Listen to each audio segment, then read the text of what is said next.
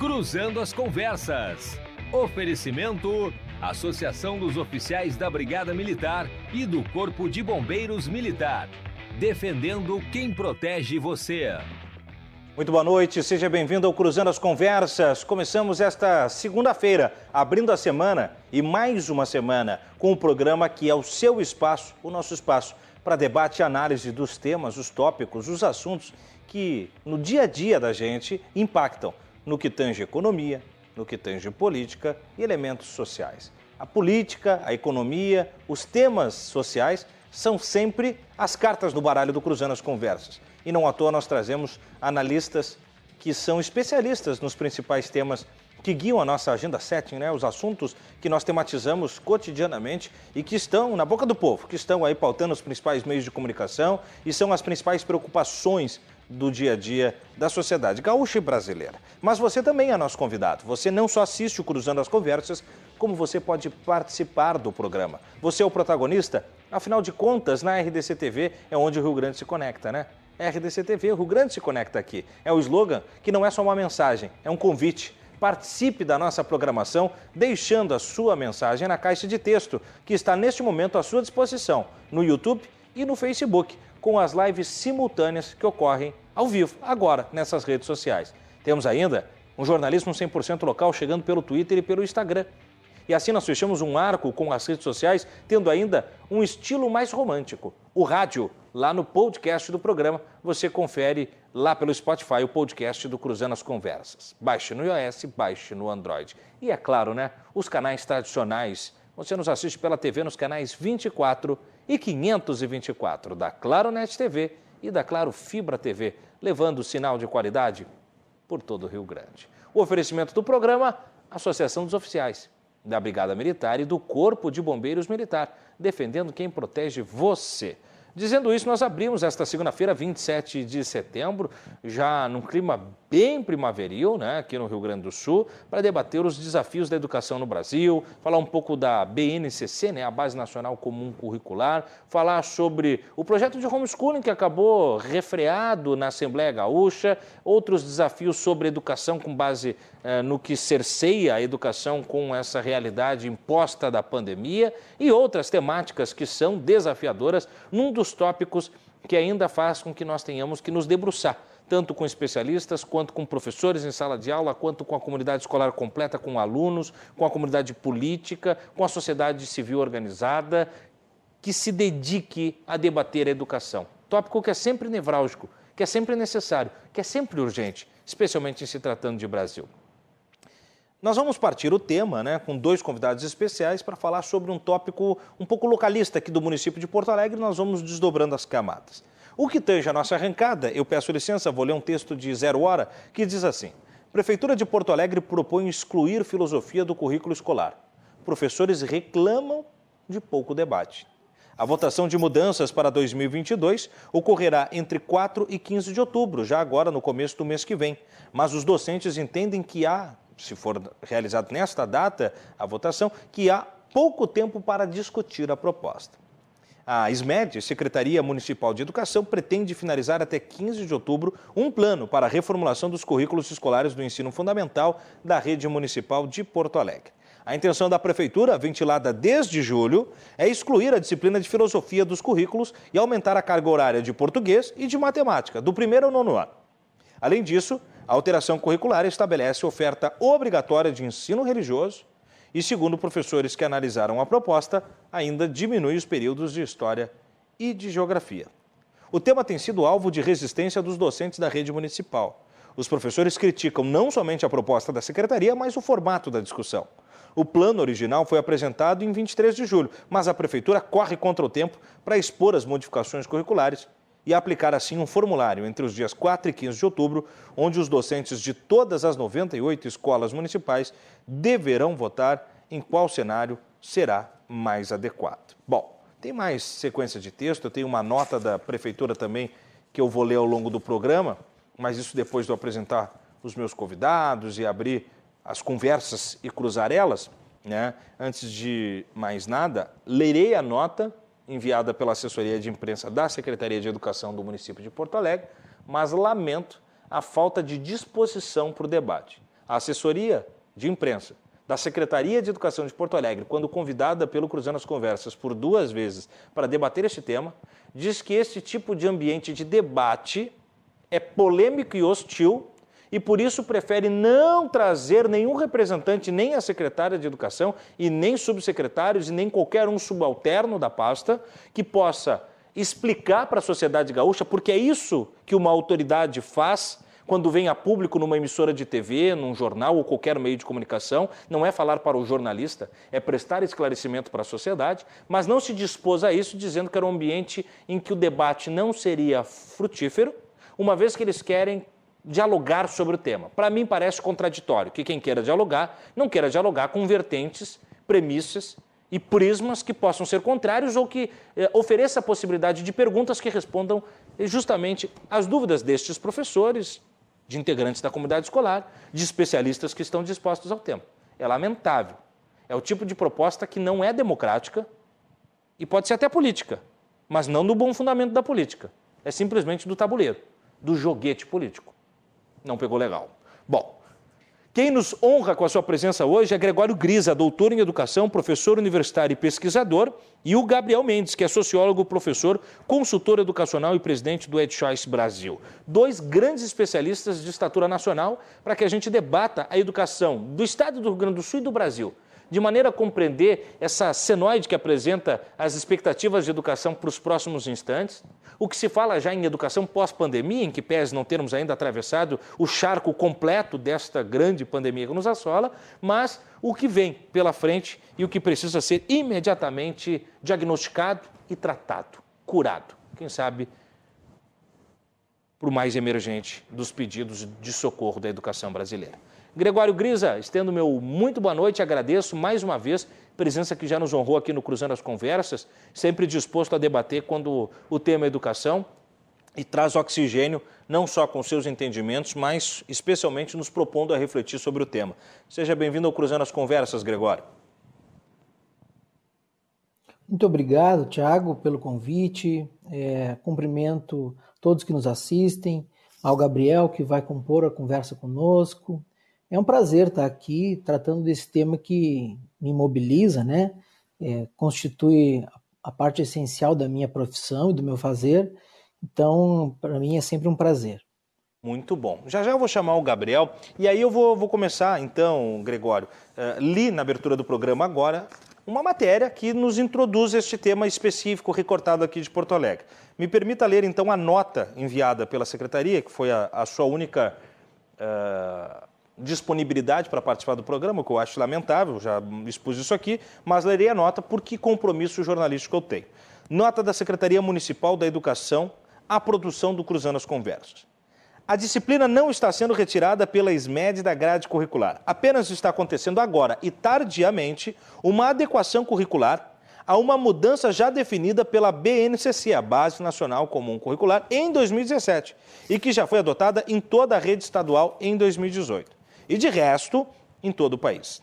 Ainda assim, essa discussão está sendo feita com os professores sobre como a melhor forma de abordar, de maneira interdisciplinar, o conteúdo de filosofia, atualizando-o com situações do cotidiano dos nossos alunos.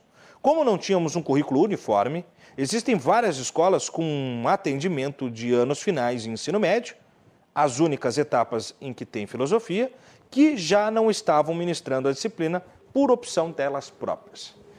Bueno, Gregório, sobre essa nota, ela explica, justifica ou simplesmente mantém essa, essa resistência dos professores sobre o debate do tema? Bom, Tiago, eu devo dizer inicialmente que não acompanho na minúcia uhum. todo o, o, processo administrativo e político do município de Porto Alegre, embora tenha vivido aí um bom tempo. É, então, cabe destacar isso mas é, ao que parece, a gente tem que ir um pouco além da questão de excluir uma disciplina ou mudar a carga horária de outras, incluir é, uma disciplina, enfim. Me parece que o que está é, numa camada um pouquinho acima do debate é o fato de que o modo como isso está sendo é, implementado ou proposto é, ele tá, é objeto de, de, enfim, de reclamações e de questionamentos por parte de muitos docentes e gestores escolares.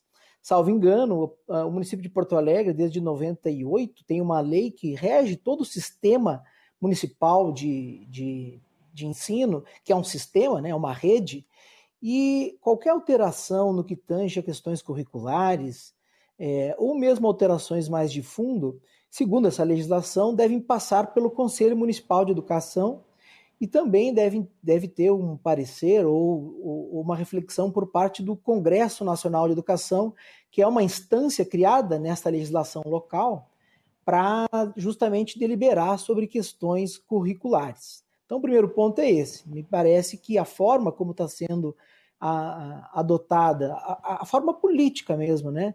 Ela está um, um descompasso com a própria legislação municipal.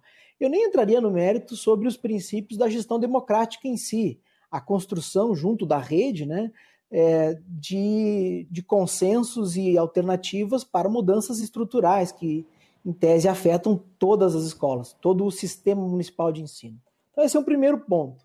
Segundo ponto é o seguinte: é, não necessariamente tendo que entrar no mérito aqui da filosofia como uma disciplina, nos anos finais do ensino fundamental, que é isso que se trata, ainda tem no ensino médio, claro, algumas vagas na rede municipal, mas seria basicamente nos anos finais do ensino fundamental, a gente tem que compreender que o argumento de que está se adaptando à base nacional comum, é, ele, é um, ele, não, ele não é de todo correto do ponto de vista legal. A Lei de Diretrizes e Bases Nacional, a, L, a famosa LDB, no seu artigo 26, ela deixa muito claro que os currículos da educação infantil, do ensino fundamental, do ensino médio, eles serão compostos pela base nacional comum, isso é uma coisa, e também por um currículo diversificado a ser construído em cada rede de ensino e em cada instituição de ensino. Então, portanto, quando a gente está tratando de uma estrutura curricular que já existe no município, alterar nesses formatos de tirar a filosofia, reduzir carga horária de história e geografia, aumentar carga horária de matemática e português, incluir é, mais tempo de, de ensino religioso, é uma mudança curricular global, completa. Não trata apenas da BNCC, portanto. Então, não se trata de uma adaptação. E eu também devo salientar que, no âmbito das políticas educacionais, é muito ingênuo acreditar que a gente vai ter uma mudança qualitativa muito expressiva apenas alterando carga horária de disciplina ou de currículo. Tá?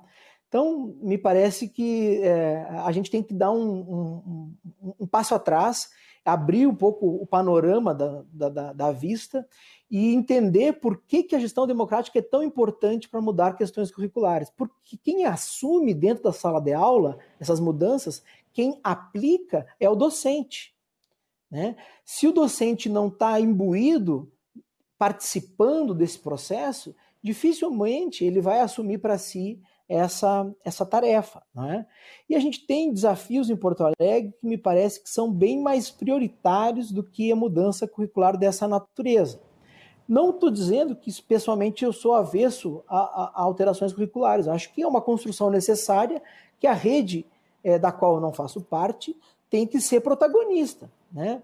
A, a, o, o, Conselho Municipal de Educação, o Congresso Municipal de Educação, os, as entidades representativas dos professores, em diálogo com a secretaria. Política se faz assim. Né? Agora, nós estamos numa cidade em que trocar tempo de matemática e português mais né, por filosofia ou por geografia e história não me parece que vai ser um, um, uma, uma alternativa desencadeadora da qualidade que subjaz o argumento da secretaria qualidade no sentido da aprendizagem, melhorar a IDEB, que a gente pode falar um pouquinho depois. Né? Porto Alegre hoje tem apenas 10% das suas matrículas em ensino integral. 10% das suas matrículas. O Plano Municipal de Educação de 2015 de Porto Alegre prevê que 50% das escolas ofertem matrícula em tempo integral e que pelo menos 25% dos estudantes de educação básica estejam em tempo integral. Hoje, no ensino fundamental, apenas 10% das matrículas são em tempo integral. Então, quando o desafio é ampliar o tempo na escola, inclusive em função da pandemia, né? É, quando o desafio é aprimorar o reforço escolar, é, o que requer infraestrutura, de pessoal e física, né? Me parece que essa deveria ser a prioridade, né? E depois nós podemos tratar um pouco, Tiago, se for o caso, é, da relevância da filosofia ou não, é, se quisermos entrar nesse debate, porque eu acho que é um outro ponto, aí mais focal, não tão estrutural. Muito bom. A fala inicial, a abertura aí do professor, doutor em educação e também pesquisador Gregório Grisa, trazendo especialmente, né, é, é uma primeira camada para a gente é, se apoderar do debate, para arrancar, a gente vai falar sobre diversos tópicos de educação hoje, mas esse em especial no recorte dessa é, matéria que no final de semana passado balançou bastante o debate público do que toca educação em Porto Alegre, é exatamente isso. Antes de falar sobre a disciplina em si, a questão do conteúdo, se merece ou não apreciação de grade, se é necessário, fundamental, né, extremamente necessário, se essa equação que aumenta a grade de umas disciplinas diminui outras, ela está cumprindo rigorosamente uma intenção de nivelar e subir a régua da qualidade educacional, esse é um outro debate que cabe dentro desse debate, mas vem no 2.0. O primeiro é isso que fala o professor Gregório Gris, a questão eh, de estrutura da tomada de decisão acerca da grade. Essa é, é, fundamental esse debate. Também conosco Gabriel Mendes, sociólogo, professor, consultor educacional, presidente do EdChoice Brasil. Seja bem-vindo, professor Gabriel, uma satisfação recebê-lo. O senhor ingressou com a gente agora, só para lhe atualizar, eu li uma matéria de um jornal de grande circulação que introduziu a gente nesse tema primeiro, né, para a gente arrancar falando sobre a iniciativa da Prefeitura. O Executivo Municipal de Porto Alegre propõe, então, segundo nota que me enviou, porque não quis participar do debate hoje, diz que não está interessado no debate, que quer conversar com a sociedade, mas não em debate porque acha que é hostil. Mas uh, a Secretaria de Educação entende que não é uma retirada de filosofia do currículo, é só uma adequação da BNCC de 2017, que já acontece no resto do Estado e no Brasil. Sendo assim, propõe ah, a oferta obrigatória de ensino religioso, diminui, segundo alguns professores, os períodos de história e geografia, sobe o número de, quantitativamente falando, português e matemática e retira a filosofia. Sobre isso, gostaria que o senhor trouxesse as suas impressões. Eu sei que o senhor tem uma, uma opinião um pouco uh, distinta do que normalmente se diz respeito à filosofia na grade curricular, então gostaria de ouvi-lo. Estendeu meu muito boa noite e agradecer a sua disponibilidade. Vem de uma maratona, estava há pouco também num outro grande debate, e, e para nós nos honra aí que o senhor tenha encontrado um espaço na agenda para conversar com a gente. Tá certo, Tiago, muito obrigado pelo convite. Quero saudar a todos que nos assistem e também ao Gregório que está aqui debatendo comigo. E eu acabei é, vendo alguma coisa da fala do Gregório e eu concordo com ele quando ele diz que uma mudança no currículo não necessariamente significa uma mudança na qualidade. A gente precisa diferenciar as duas coisas e começar a pensar naquilo que pode ser é, melhor aproveitado é, pelos alunos é, dentro de toda a estrutura que a gente tem, né, porque existe um problema estrutural na educação. O problema não é só currículo. Tanto é que é, eu já trabalhei na Assembleia Legislativa de Minas, acompanho é, os trabalhos da Comissão de Educação na Câmara, e eu percebo que o que mais tem é projetos de lei relacionado a pessoas darem opiniões e palpites é, dentro de projeto de lei sobre o que deveria ser ou não é, inserido dentro da grade curricular. E se tudo fosse aprovado, não ia sobrar no ano letivo, não. Não ia sobrar no comercial para os alunos estudarem, de tanta coisa que as pessoas acreditam que deveria ter é, dentro do currículo das escolas. E, de fato, né, é uma coisa que a gente tem que pensar que português e matemática são a base é, do processo de aprendizado. É muito importante que já nos primeiros anos do ensino fundamental já tenha uma base sólida o aluno é, em relação a português e matemática, só que nem sempre quantidade significa qualidade. A gente deveria pensar em uma série de questões que a gente poderia pensar para melhorar o ensino do que necessariamente a gente pensar unicamente na questão da grade curricular.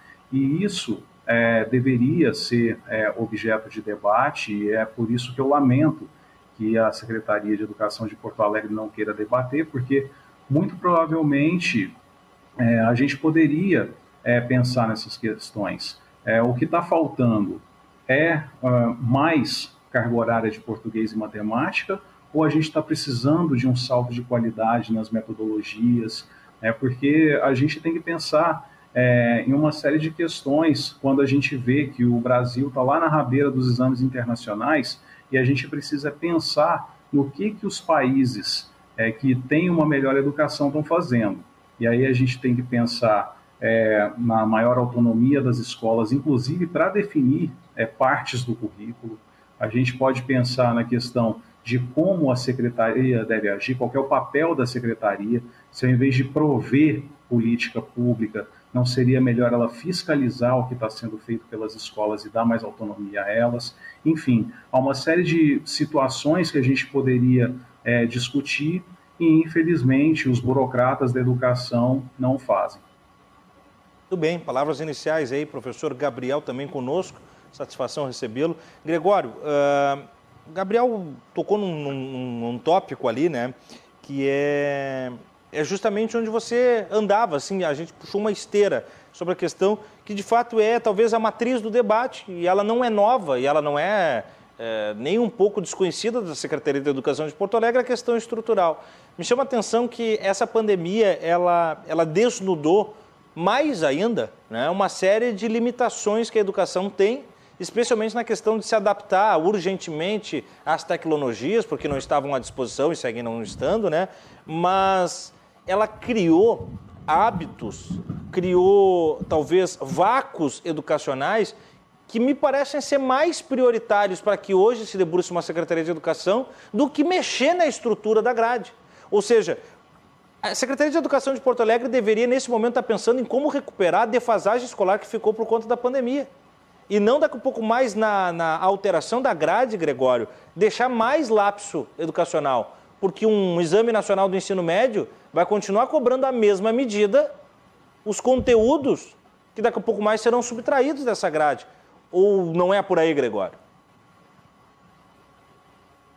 Eu acho, Tiago, que dá para dizer que, eh, em termos de prioridades, à luz da nossa vivência é, contemporânea, digamos assim, elas, é, a questão curricular realmente não seria uma prioridade, é, digamos, de frente. Né?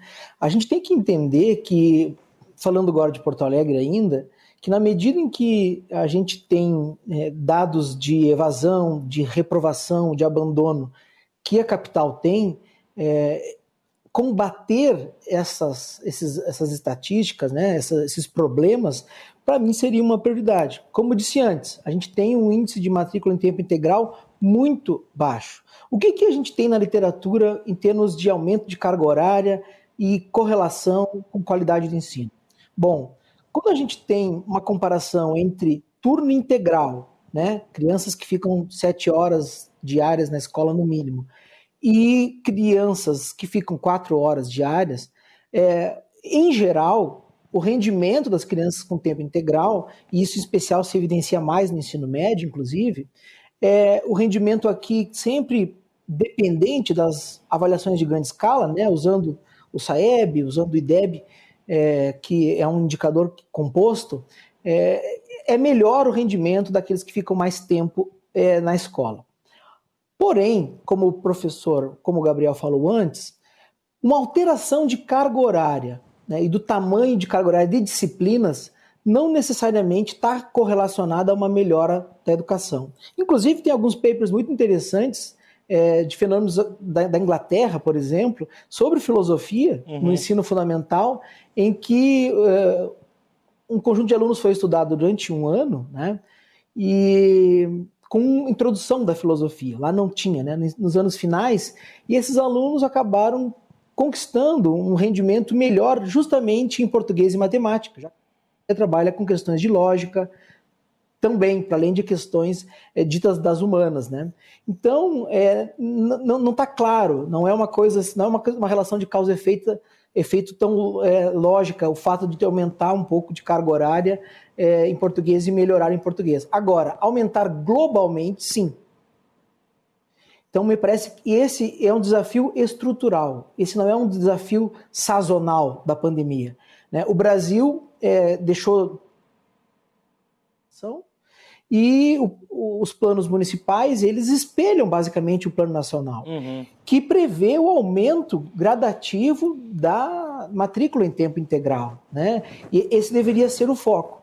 Olhando para o IDEB, que é um dos argumentos que eu, eu, eu vi que estão sendo usados para ampliar português e matemática, eu devo destacar que tanto Porto Alegre, e isso vale um pouco para o Rio Grande do Sul também, o IDEB é composto de dois indicadores: taxa de aprovação e proficiência em português e matemática nas provas do SAEB. Né?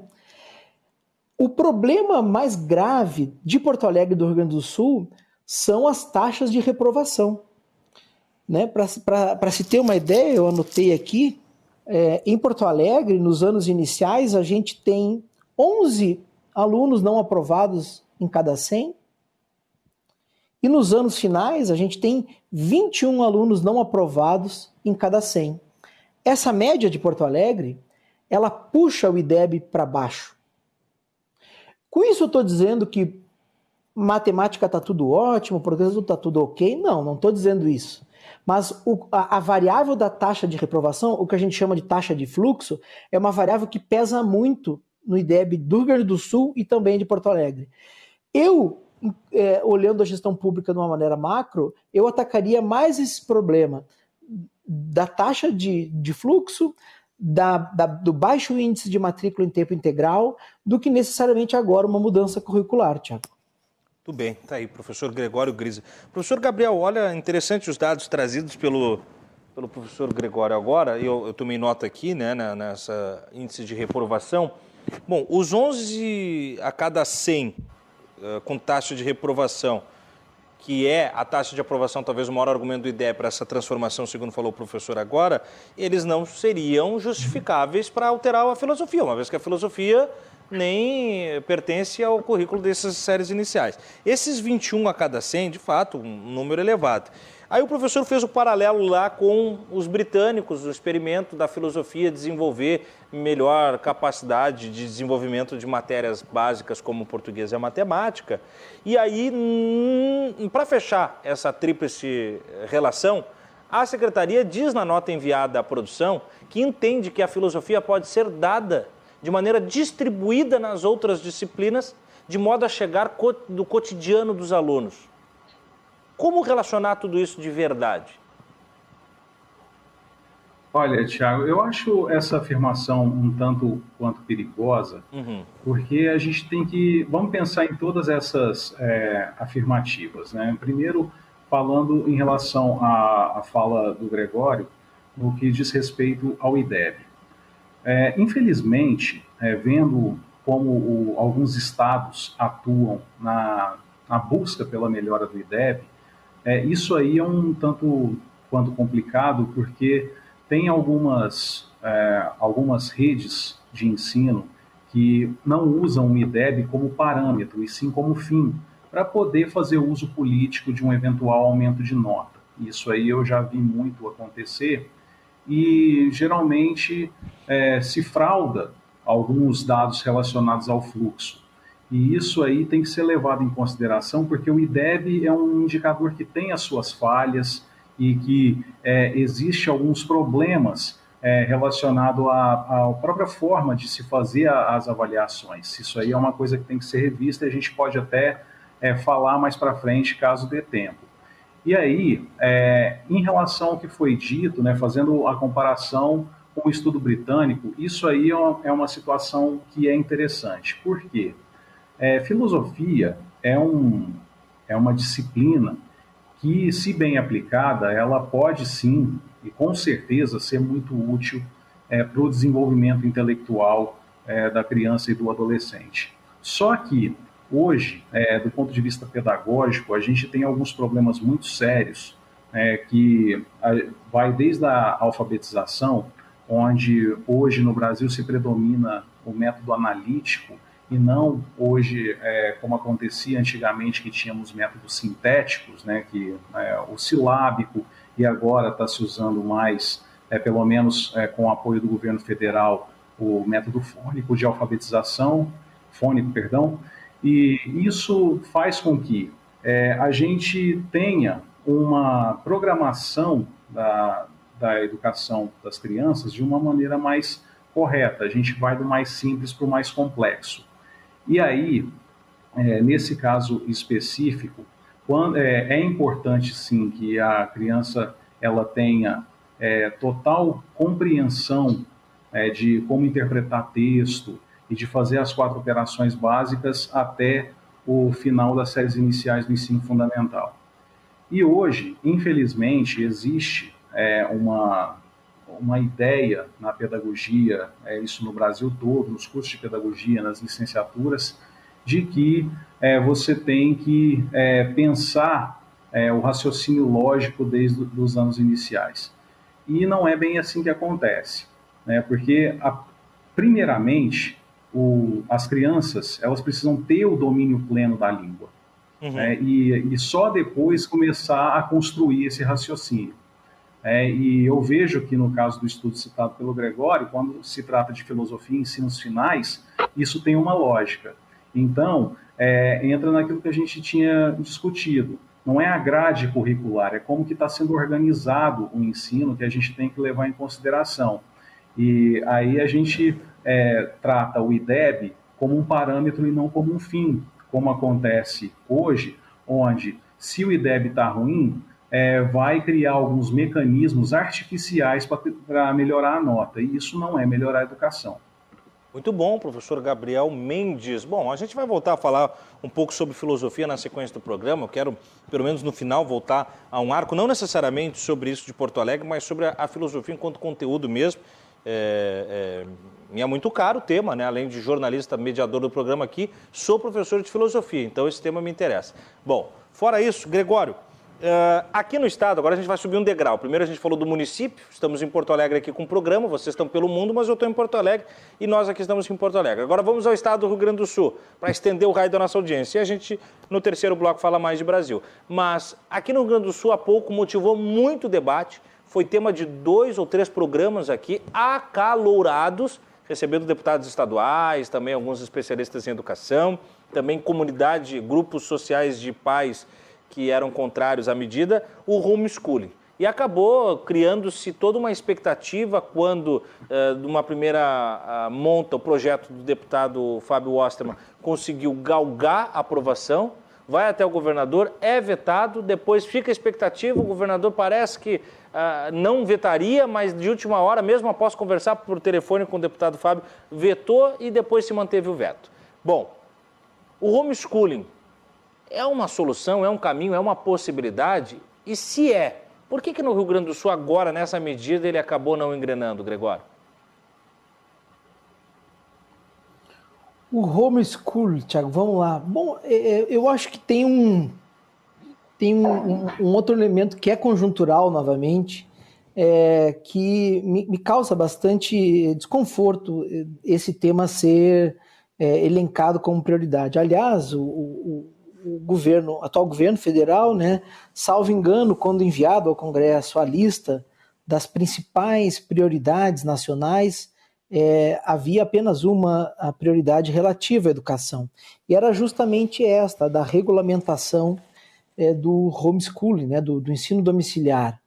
É, bom, então, primeiro, é, eu, eu acho que é bastante intempestiva essa priorização, é, há um para mim um, um, corolário bem complexo e vasto de questões educacionais que a gente precisa avançar no Brasil, né, que tratam de sistema nacional de educação, do financiamento da educação, da questão infraestrutural das escolas, é, da questão da atratividade da carreira docente, a questão da formação é, é que o Gabriel comentou em relação especial à alfabetização, que é um tema muito caro para mim, é, estou fazendo pesquisa sobre a questão da alfabetização nesse momento também. É, então, eu acho que esse é um ponto que as, as, as licenciaturas, não só pedagogia, mas as licenciaturas precisariam dar uma atenção maior do que dão. Então, eu acho primeiro intempestiva. E entrando um pouco no mérito, inclusive, da, da, da ideia, né?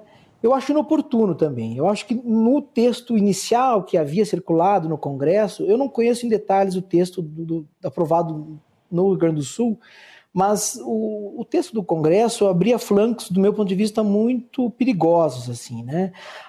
Além de atender um nicho muito particular, né? Eu, eu via na época uma reportagem do Globo dizendo que se tratava de algo de, de, em torno de 0,04% da população que teria atualmente alguma experiência ou desejo de experiência de ensino é, domiciliar.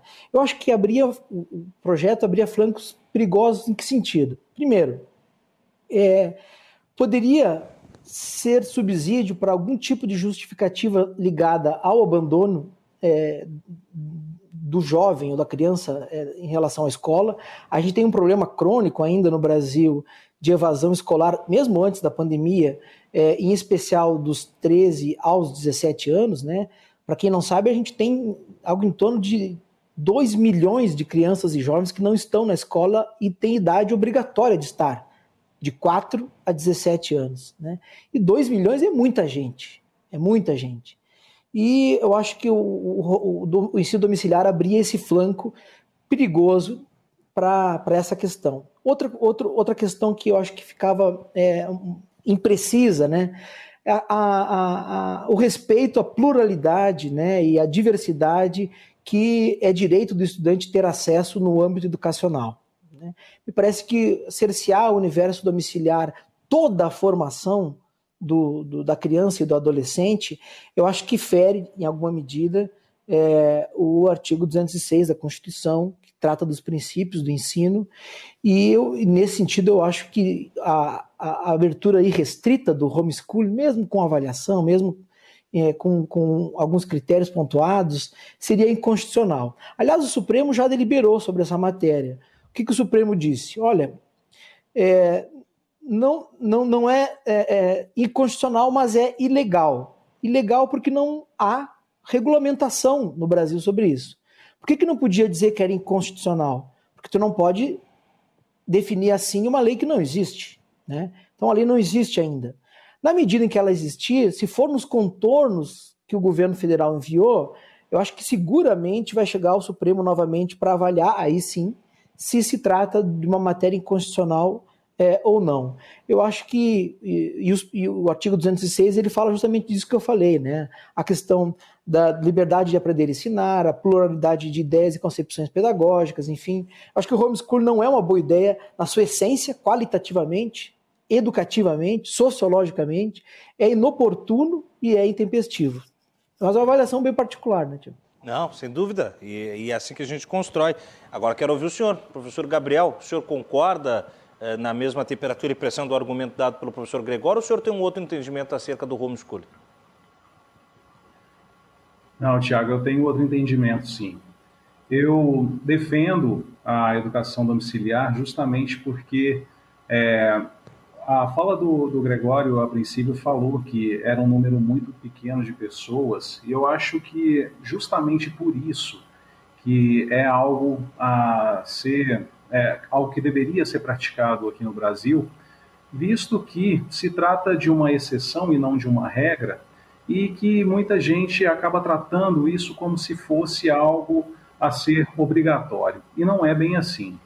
É lógico que algumas preocupações que têm que ser é, ditas a respeito ao abandono intelectual é, são pertinentes, só que nós hoje temos é, órgãos que fiscalizam isso, que no caso é o Conselho Tutelar, e todas as legislações que já foram sugeridas, é, tanto em nível municipal, estadual e até federal, falam é, dessa questão de fiscalização relacionada a abandono intelectual. E quando se fala em pluralidade de ideias e concepções pedagógicas, eu vejo não como um empecilho, mas como mais um motivo de se aprovar o homeschooling, porque hoje nós temos é, justamente uma falta de pluralidade de ideias.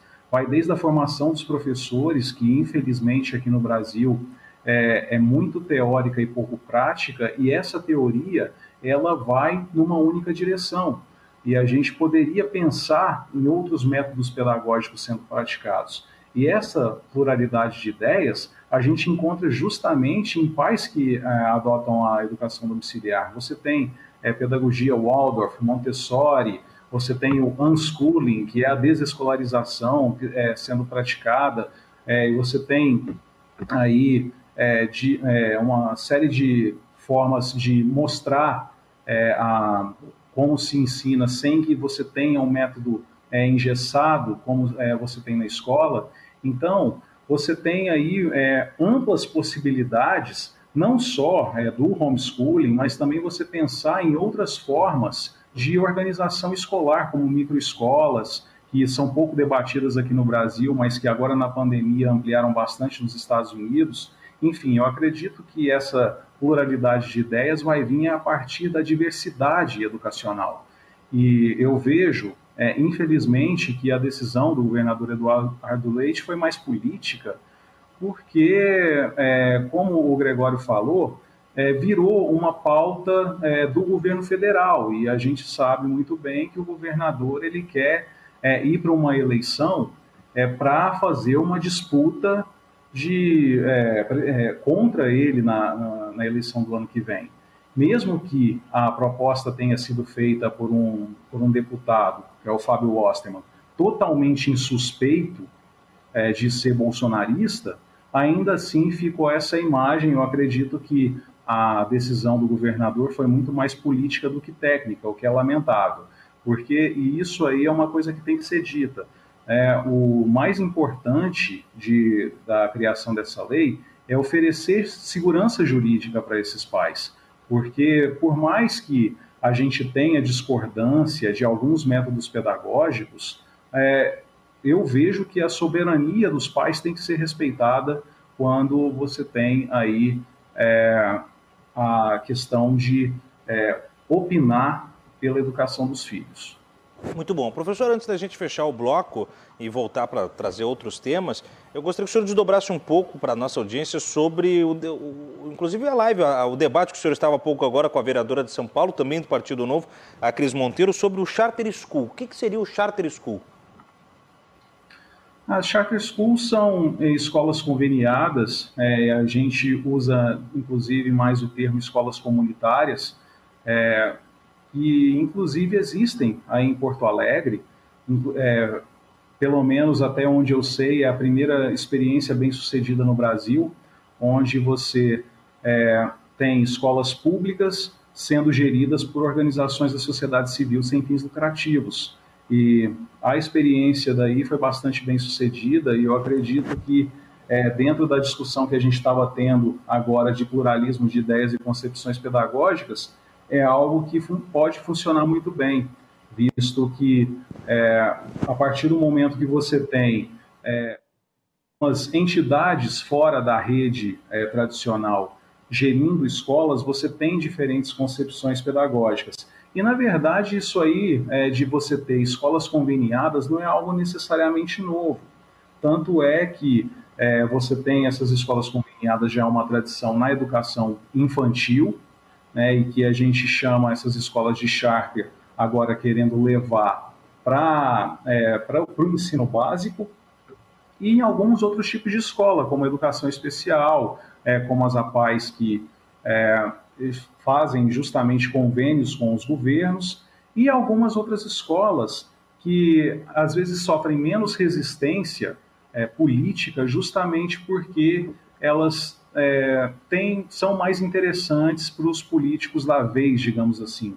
Como, por exemplo, as escolas família agrícola, que adotam uma pedagogia de alternância, que tem algumas questões que são bastante interessantes, mas que elas são mais aceitas do que é, outros tipos de escola comunitária, porque é, alguns movimentos sociais defendem as escolas família agrícola. Então, o que a gente estava discutindo com a vereadora Cris Monteiro era justamente ampliar as escolas conveniadas é, para o ensino básico, que acaba que, por conta da semelhança com o que a gente chama de charter school nos Estados Unidos, acaba trazendo um pouco desse nome para cá. Muito bom, tá aí mais uma abordagem do professor, também sociólogo e consultor educacional, Gabriel Mendes. Professor Gregório, agora sim para a gente fechar o bloco, só para a gente devolver e não ficar, né, eh, estamos fazendo um, um ping-pong aqui, a sua análise sobre escola pública e gestão privada, o seu entendimento acerca dessa possibilidade, desse, dessa cápsula educacional como um dispositivo a ser tentado, como disse agora o professor Gabriel, aqui em Porto Alegre já tem uma questão laboratorial e que é aparentemente bem sucedida. A sua visão, professor?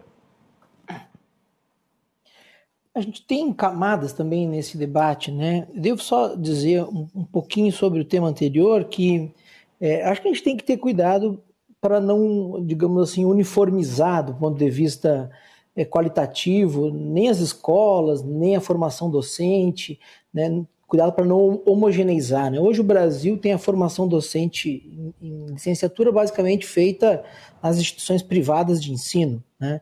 inclusive mais recentemente de maneira à distância. Né? Então é, a escola por si, me parece que quando se fala de 40 milhões de estudantes, ela é um locus é, cuja natureza é de diversidade e de pluralidade. Né? Não há um, um, um, digamos, uma linha de pensamento unívoca, nem entre docentes, nem entre gestores, nem muito menos entre estudantes. E é esse convívio plural que me parece é, que deve ser garantido como um direito. Né? O, o olhar sempre o direito do, do estudante, né? que em nada priva a sua família ter práticas vinculadas às suas filosofias próprias. Né?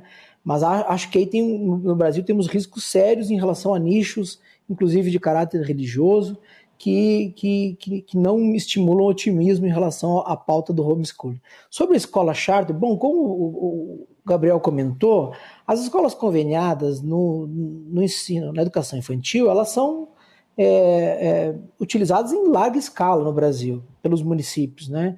há, há bastante tempo. Por que na educação infantil? É, por várias razões, mas a fundamental é que não há vagas para todo mundo. Como não há vagas para todo mundo, Porto Alegre tem é, a imensa maioria da oferta da educação infantil em escolas conveniadas. Né?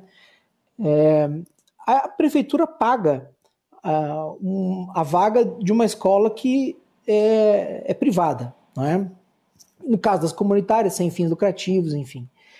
É, eu, eu, conheço um pouquinho de Porto Alegre e de São Paulo, que são dois casos em que o Tribunal de Contas de, de cada um desses estados realizou é, avaliações sobre essas experiências da educação infantil. É, em geral, sistematicamente, as escolas conveniadas elas apresentam é, uma estrutura, no caso da educação infantil, né, uma estrutura de casas adaptadas, ou seja, não eram arquitetonicamente feitas para ser escola, né, apresentam um número de alunos por turma na educação infantil maior que a média das, das instituições públicas, um número de trabalhadores da educação com menor formação do que da rede pública, que faz concurso, né?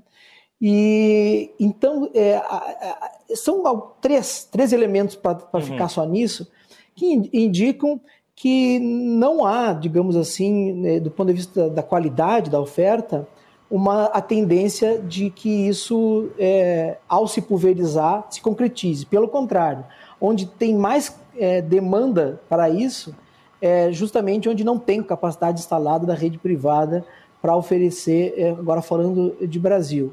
E no ensino fundamental e no ensino médio, é, é da autonomia das prefeituras e dos estados construírem suas parcerias. Né? Isso é possível. O que não é possível, que foi o debate do Fundeb do ano passado, é o uso do recurso do Fundeb destinado a pagamento de, de vagas no fundamental e no médio. Então, assim, já é possível. Me parece que vai muito da, do olhar, da concepção de oferta educacional, da concepção de Estado, da, da, da concepção de gestão pública, da administração pública que cada é, gestor tem. Né? Não, não, não sou de antemão alguém que tem preconceito em relação a isso, mas é, as evidências, globalmente falando, tanto dos vouchers quanto das chartas, elas são é, inconclusas em termos de escala. As do Chile são muito ruins, outros lugares têm algum êxito. Então, é, não é algo também que, do meu ponto de vista, seja bandeira prioritária para a educação. Muito bem, vamos fechando esse bloco e voltamos já já com mais desdobramentos dos desafios da educação no Brasil. Vamos falar da pandemia, o quanto afetou e também o quanto deixou legado para uma ressignificação das abordagens educacionais, entre outros temas. É em instantes, dois especialistas natos, hein? É só aqui no Cruzando as Conversas que você vê um debate de altíssimo nível de temas tão necessários como este. A gente vai ali e volta já já.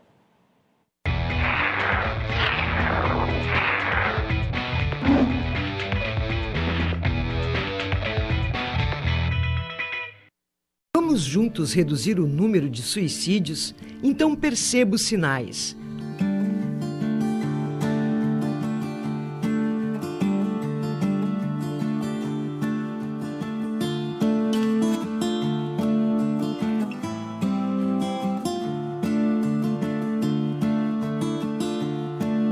Ouça, leve a situação a sério, pergunte sobre tentativas anteriores, ganhe tempo remova armas, cordas e remédios. Comunique familiares e encaminhe aos serviços de apoio.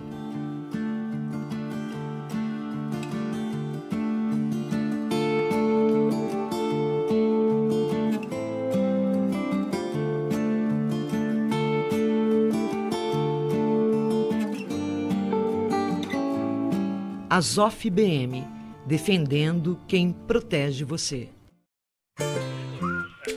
Talento da família Silveira sempre foi produzir as melhores maçãs da região. As mesmas que o Fernandinho escolhe com carinho quando vai no Zafari.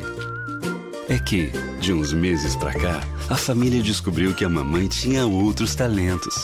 Fazer a melhor torta de maçã do mundo. A vida acontece quando você se encontra. Acorde. Temos um convite para você dormir melhor. O seu colchão precisa ser personalizado para a sua saúde. Por isso, a Vivar é a primeira empresa do Brasil a montar todos os seus colchões à mão. E por que só a Vivar faz isso por você? Porque para nós, a sua saúde importa muito. Sinta-se convidado a dormir melhor. junto e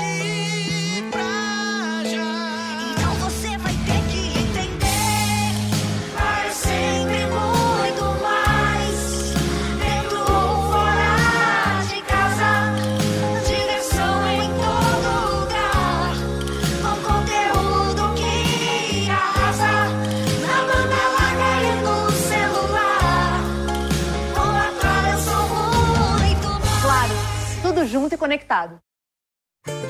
Todos os dias, faça sol ou faça chuva, os Nakamura se encontram para cultivar esses lindos tomates vermelhinhos. Os mesmos que Alice nunca deixa de comprar quando vai no Zafari.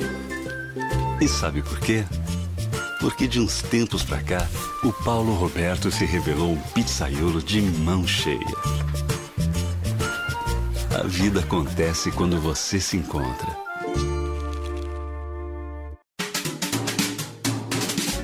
Mais sabor, mais gastronomia e mais conversa boa.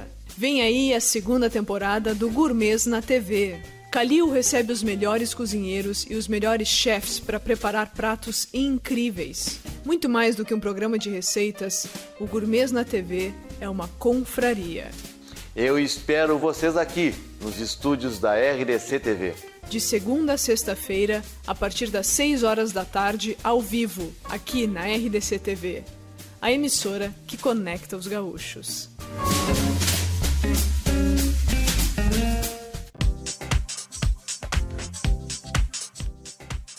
Gourmets na TV. Oferecimento: todo mundo tem aquele momento que é só seu. E União é para todos eles. União é para você.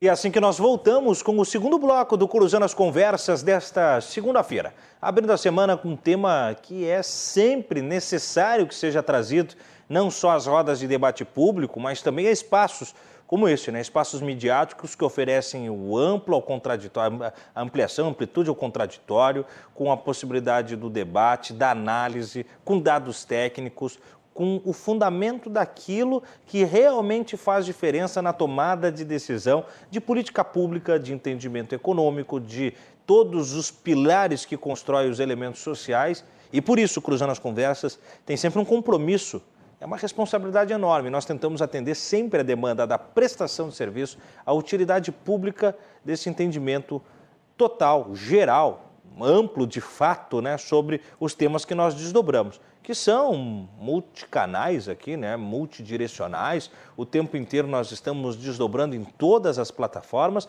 os mais diversos temas e quando se trata de educação, ela vem à tona e aí nós nos responsabilizamos de priorizar o debate e, por isso, trazer convidados mais do que especiais. Dois especialistas, gabarito completo, visões por vezes convergentes e por vezes nessa antítese construtiva, e eu acho que isso é para lá de evolutivo, não só para o programa, mas para a nossa maneira de conceber democraticamente o entendimento das coisas, né? E por isso estou muito realizado com o programa de hoje. O oferecimento, Associação dos Oficiais da Brigada Militar e do Corpo de Bombeiros Militar, defendendo quem protege você. Você confere a nossa programação pelos canais 24 e também pelo 524, é lá na Claro Net TV. Então busca a gente lá e confira um jornalismo 100% local. São 24 horas de segunda a segunda trazendo o Rio Grande para a tela, com todas as suas urgências, necessidades, com reportagem na rua, com as exuberâncias das paisagens do estado, com a nossa programação estendendo também imagens belas do nosso estado por todo o Rio Grande, com prestação de serviço, previsão do tempo, com esporte, agora com a novidade, né? O Gourmet na TV está com temporada nova, então a gastronomia total aqui no, na programação da RDC TV, a Cris Bart, como pode chegar, o Armando Burdi e Yasmin Luz lá pela manhã, trazendo para a gente aí o Manhã RDC. Na tarde você confere a Carolina Guaidas, o Cláudio Andrade com o Portal RDC.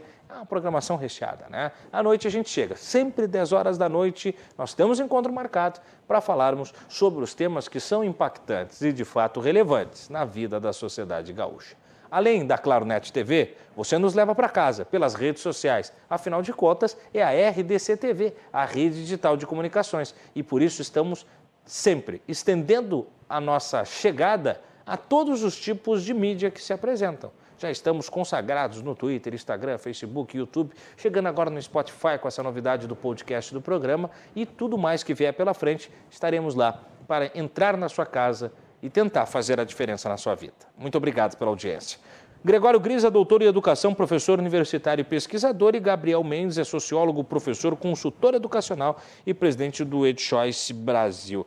Uh, fechamos o bloco agora com o Gregório, volto com o Gabriel. Gabriel, inegável que essa pergunta vem à tona e ela é uma constante, para o pessoal que me acompanha sabe que eu, eu repuxo ela, porque como esse programa aqui ele é múltiplo, né? A gente começa uma segunda falando de educação, termina numa sexta falando sobre agronegócio, começa numa quinta falando sobre crise hídrica e na terça seguinte nós estamos aqui falando sobre, uh, sei lá, CPI da pandemia. A gente está o tempo inteiro cruzando as conversas dos temas relevantes. Mas todos os temas, especialmente no que tem relevância social e econômica, é inegável que se pergunte sobre os impactos da pandemia.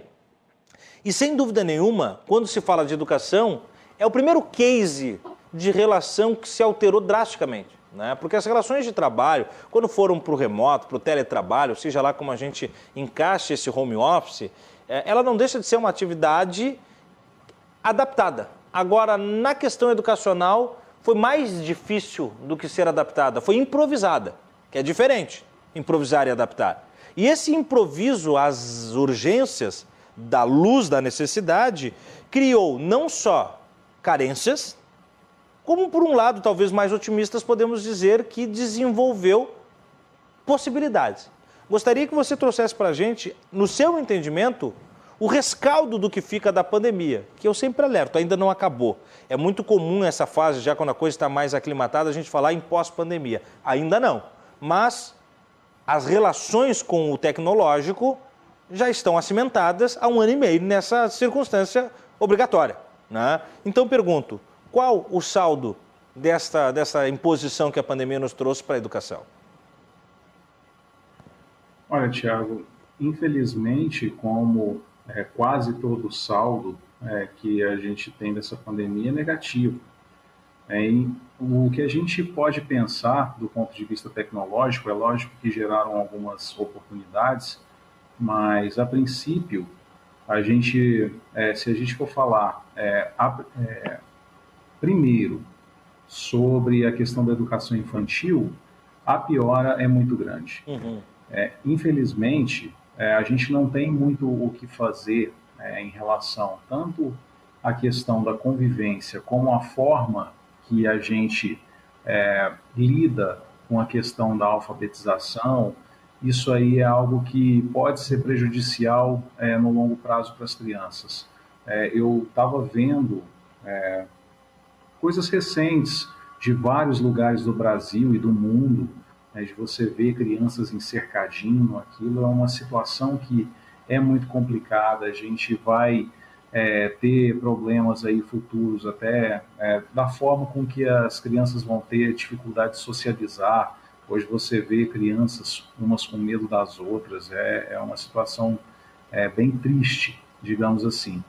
É, e também tem a questão de que hoje existe inclusive um movimento de se questionar é, o uso de telas para crianças pequenas. Né? Uhum. Isso aí, infelizmente, é algo que a gente percebe que foi meio que inevitável e aí a gente vai ter que é, repensar em como fazer é, toda essa adaptação para as crianças. Agora, para quem é, já passou dessa fase do processo de pré-alfabetização e alfabetização, a gente começa a pensar em algumas oportunidades, né? porque o ensino híbrido ele pode ser uma forma de tornar as coisas mais flexíveis, né? porque no bloco anterior a gente estava questionando a questão da necessidade de carga horária.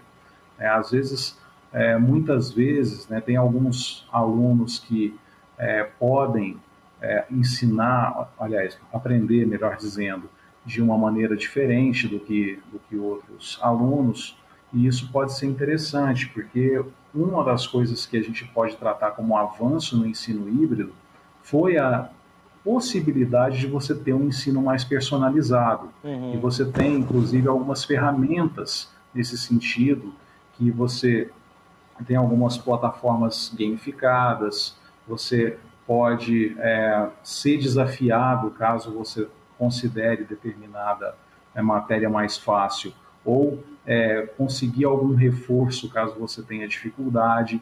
E as tecnologias elas conseguem perceber isso muitas vezes, é, quando você tem uma dificuldade de um professor é, dentro de uma sala de aula com mais de 30 alunos, por exemplo.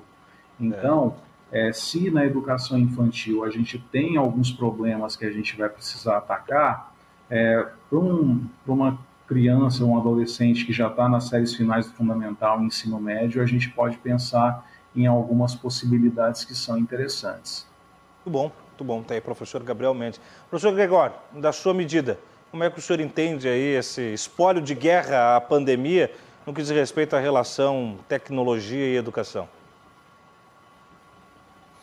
Bom, eu, eu tenho acordo com o que o Gabriel comentou. Eu acho que, do ponto de vista técnico, a, a faixa etária de 5 a 9 anos realmente é, ficaram um ano ou mais, né?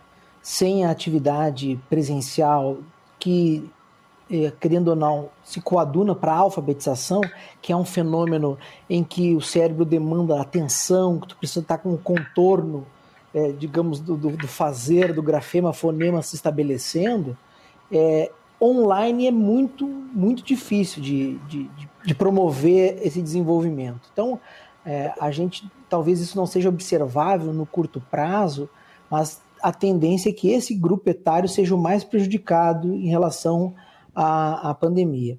Mas o saldo global realmente é um saldo de intensificação de desigualdades. Né?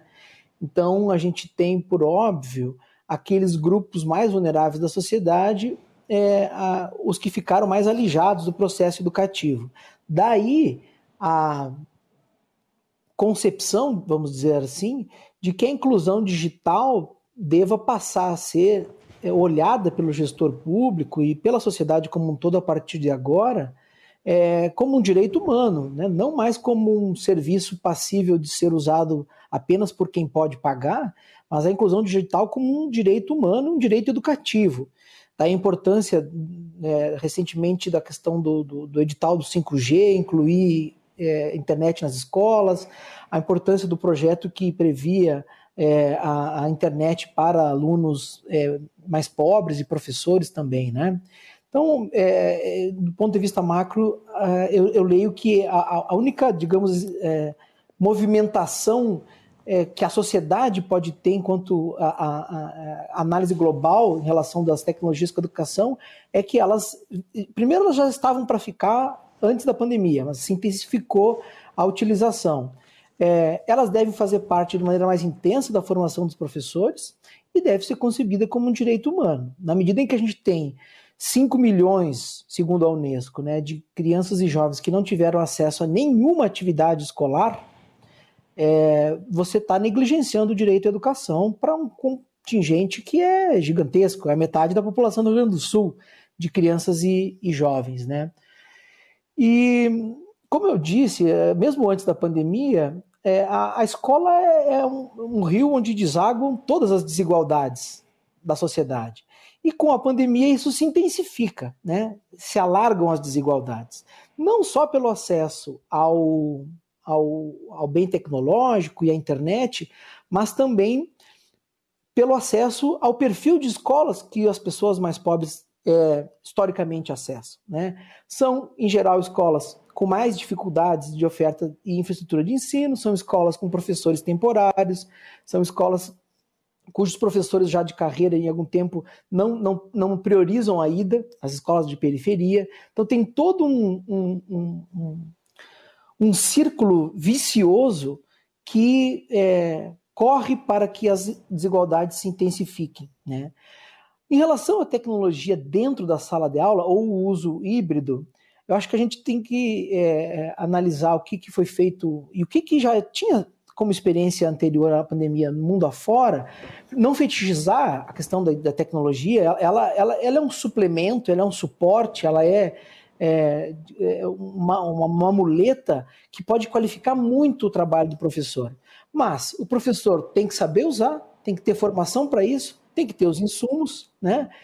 E, inclusive, as próprias pesquisas com base no PISA, né, com dezenas de países, é, mostram que o que importa em relação ao uso de tecnologias é o quanto elas estão inteligentemente integradas ao currículo, quem usa essa tecnologia, que ator, né, professor, se é o, o, o, estudante, em que contexto. Né? Então, todas essas questões, elas é, incidem sobre o rendimento e a aprendizagem é, do estudante. Então, me parece que inclusão digital como direito humano, a priorização na formação dos professores em relação ao uso de tecnologia, é, são questões estruturais que, que, a pandemia trouxe e, e, não, não, não há como a gente fugir dessas questões. É? E, por fim, essa ideia de que nós vamos ter que fazer outras perguntas agora. Agora não é se nós iremos usar tecnologia para fins de trabalho metodológico e de ensino-aprendizagem. É como usar qual tecnologia será usada, em que escala e como ela está integrada ao currículo. Parece que são essas as perguntas a partir de agora para fins de planejamento educacional. Muito bom, muito bom, professor. Professor Gabriel, eh, o Enem deste ano, que tem agendamento né, para sua prova regular para os dias 21 e 28 de novembro, ele teve um registro eh, negativo em número de inscritos, né? o menor índice desde 2005, 3 milhões a menos do que o ano passado, por exemplo, que já foi um ano de uma derrocada muito grande de inscritos. Subiu 9% o índice de participantes com relação ao ano, ao ano anterior, eh, com a reabertura para os isentos da temporada anterior, e mesmo assim ficou muito abaixo. Né? Mesmo dando um upgrade de 9%, ficou muito abaixo. O porquê que o Enem está desacelerando a sua corrida, né? É, e como é que o senhor vê o Exame Nacional do Ensino Médio? o que promete, o que entrega, a sua estrutura de funcionamento? Ele já está obsoleto? Como é que é? Olha, eu vejo que isso aí, Tiago, é um problema que reflete naquilo que o Gregório estava falando da questão das desigualdades.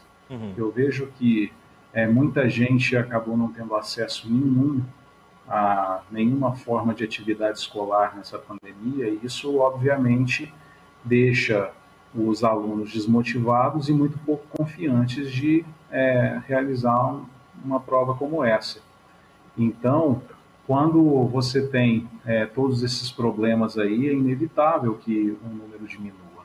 Em relação ao Enem, eu vejo que hoje, com tantas possibilidades do ponto de vista tecnológico e é, de, da falta de autonomia que as universidades têm de fato, eu imagino que o Enem ele possa ser revisto, não, não necessariamente deixar de existir, mas a gente pensar em outras formas de, de acesso ao ensino superior que eu vejo como possibilidades interessantes né, que, é, como já acontece em outros países, na questão de entrevista, e tem algumas outras coisas que a gente pode é, pensar em relação à própria forma como que se dá o ensino médio, e eu vejo que o novo ensino médio tem algumas características interessantes, porque se no começo é, desse século se falava muito de é, chegar próximo ou até mesmo universalizar o ensino superior, Hoje as pessoas é, começam a perceber que isso não necessariamente faz com que as pessoas tenham uma ascensão social ou que elas, a universidade vai necessariamente trazer, inclusive, uma satisfação intelectual da pessoa. E quando você tem o novo ensino médio que dá a opção do ensino técnico, também é uma forma de um, um aluno poder garantir é, alguma, algum conhecimento que vai inserir no mercado de trabalho e, é, às vezes, se não necessariamente o desinteresse, mas pelo menos um tempo maior para pensar naquilo que, que o estudante quer. É, não que eu esteja falando que é, a queda no número de inscritos do Enem seja o caso, porque é, atualmente, né, os resultados do ano passado e desse ano, infelizmente, se devem mais a falta de, de acesso à educação de qualidade durante a pandemia. Muito bom ter a fala do professor Gabriel. Professor Gregório, o senhor entende o Enem como, né, nesse momento em que, de 2005, lá do seu começo até agora, realmente há uma, uma desidratação da prova, não só em números de inscritos, me parece assim, também é, em oferta de vagas, na proposta do, do exame, é, no conteúdo do exame, que já fora muito mais é, recheado com aquela proposta inicial, né, aquela ideia de ser uma prova interdisciplinar, composta de uma realidade menos acadêmica ou conteudista, como se costuma dizer, e hoje já, já seguindo uma prova mais tradicional de exame fechado. Como é que o senhor vê o exame? Bom, Tiago, eu, eu prefiro olhar assim. É mais o filme do que a foto, digamos assim. Eu acho que o Enem ele representa um avanço em relação aos vestibulares naquele formato que nós fizemos quando quando, quando é, tomando vocês pela minha geração, né? Quando ingressamos no ensino superior, aquele vestibular por disciplina, é, totalmente objetivo e com uma redação. Acho que o Enem avança em relação a isso e enquanto formato de prova, né? E, e, ele é, querendo ou não, ao, ao, ser concebido pelas quatro grandes áreas e mais a redação, ele tem um caráter que cons consegue, pelo menos dentro de cada área, é, trazer um, um, elemento interdisciplinar para a prova. Né?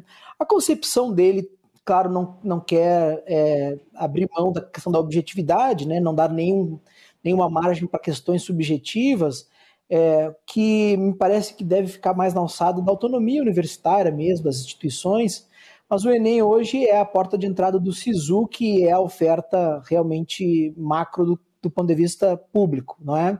É e muito usado também é, para o, o, o ProUni, né, o FIES, que é, quando você falou em redução de vagas ofertadas, é, isso se explica muito pela debilidade desses programas também, pela uhum. crise é, é, econômica aí, Thiago, não só da pandemia. Então, se a gente pegar 2015 para cá, o Brasil, tanto em recessão quanto crescendo de lado, né? Eu tenho brincado, o Brasil cresce de lado há cinco anos aí.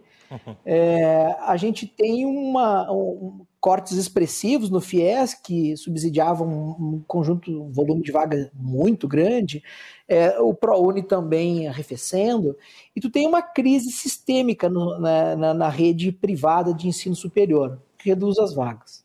É, a rede pública sofre cortes é, regulares desde 2015, né, nós estamos no sexto ano de não só contingenciamento como cortes nas universidades federais, nos institutos federais, é, é, em muitas estaduais também vivem a mesma realidade. Quando você reduz orçamento, é, para-se de abrir cursos, para-se de ofertar vagas. Então está estabilizado o número de vagas ofertadas. Né?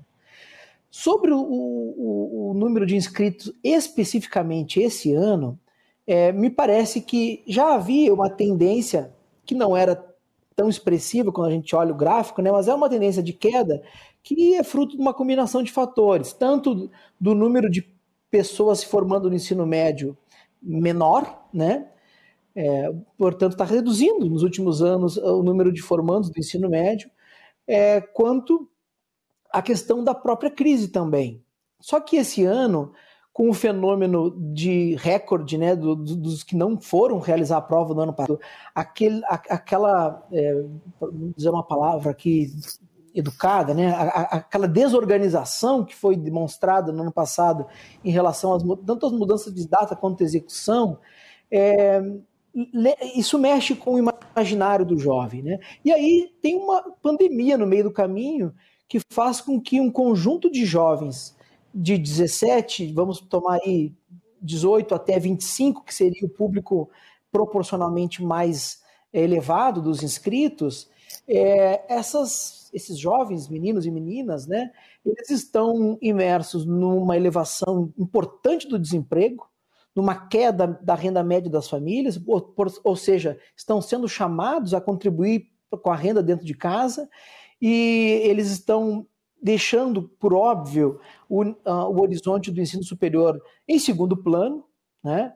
A questão da isenção não ter ocorrido no primeiro momento da inscrição também tem um certo impacto. É um volume importante de pessoas que não pôde ir e que não ganharam isenção e agora tiveram a chance, mas essas pessoas já reorganizaram suas vidas, estão mergulhadas, no caso das mais pobres, no trabalho informal. Não é? A gente tem 27 milhões de pessoas vivendo na pobreza no Brasil, metade da população brasileira, 105 milhões de pessoas com algum grau é de insegurança alimentar nos seus lares. E, proporcionalmente, quem mais está na pobreza, depois das crianças, veja que, que triste, né? Mas é isso, são os jovens. Os jovens estão na pobreza numa escala proporcional muito maior do que os adultos e que os idosos. Então, é este o público do Enem. Agora, é, eu, eu, gosto de olhar para esse, esse ano de inscritos com, com, a, perspectiva de que isso vai aumentar e de que nós iremos passar essa crise e retomar a ideia de que o ensino superior é importante. Do ponto de vista da população adulta, 25 anos a 64, que é o dado da OCDE, 18% tem ensino superior. Né? 20, é, é, é 40% da média da OCDE. Então a gente está muito longe é, a gente tem um dos menores índices de população adulta com acesso ao ensino superior. E um diploma, em especial momentos de crise, vão te colocar, também proporcionalmente, dentro do grupo que tem menor desemprego, dentro do grupo que consegue manter renda sem queda, né? E dentro do grupo, portanto, do grupo que tem um grau de proteção do ponto de vista do mercado de trabalho maior do que quem tem só o ensino médio, do quem tem o fundamental.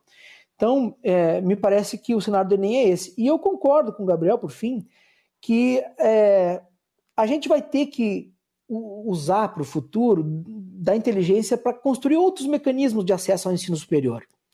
Já que as vagas são tão poucas e a gente tem é, tão pouca gente cursando ainda no Brasil, em especial o superior público, é, a gente não pode ficar refém de uma prova que, mesmo modificada em relação aos vestibulares antigos, reproduz em uma intensidade muito elevada a desigualdade.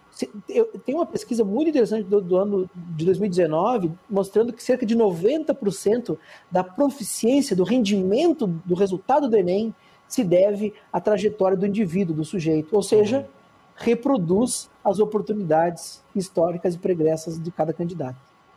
Até sobre isso, professor, a produção me passou aqui, né, um levantamento realizado pelo SEMESP, entidade que representa as mantenedoras de ensino superior do Brasil, revelando uma queda de, olha o dado, são 77,4% a menos de inscritos no Enem, com renda uh, uh, familiar mensal de até três salários mínimos.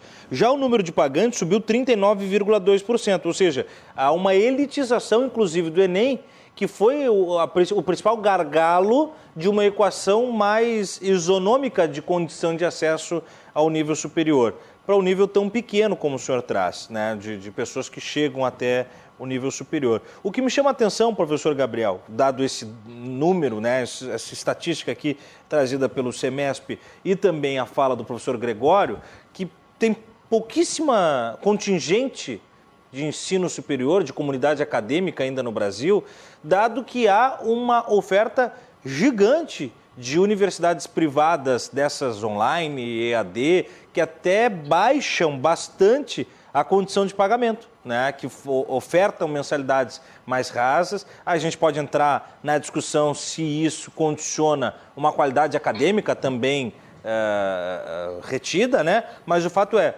me parece, pelo menos a grosso, empiricamente falando, a grosso modo, que se aumentou a oferta de universidades em todos os tipos, híbrida, 100% online, presencial mais barata, enfim, mas ainda assim um pequeno acesso.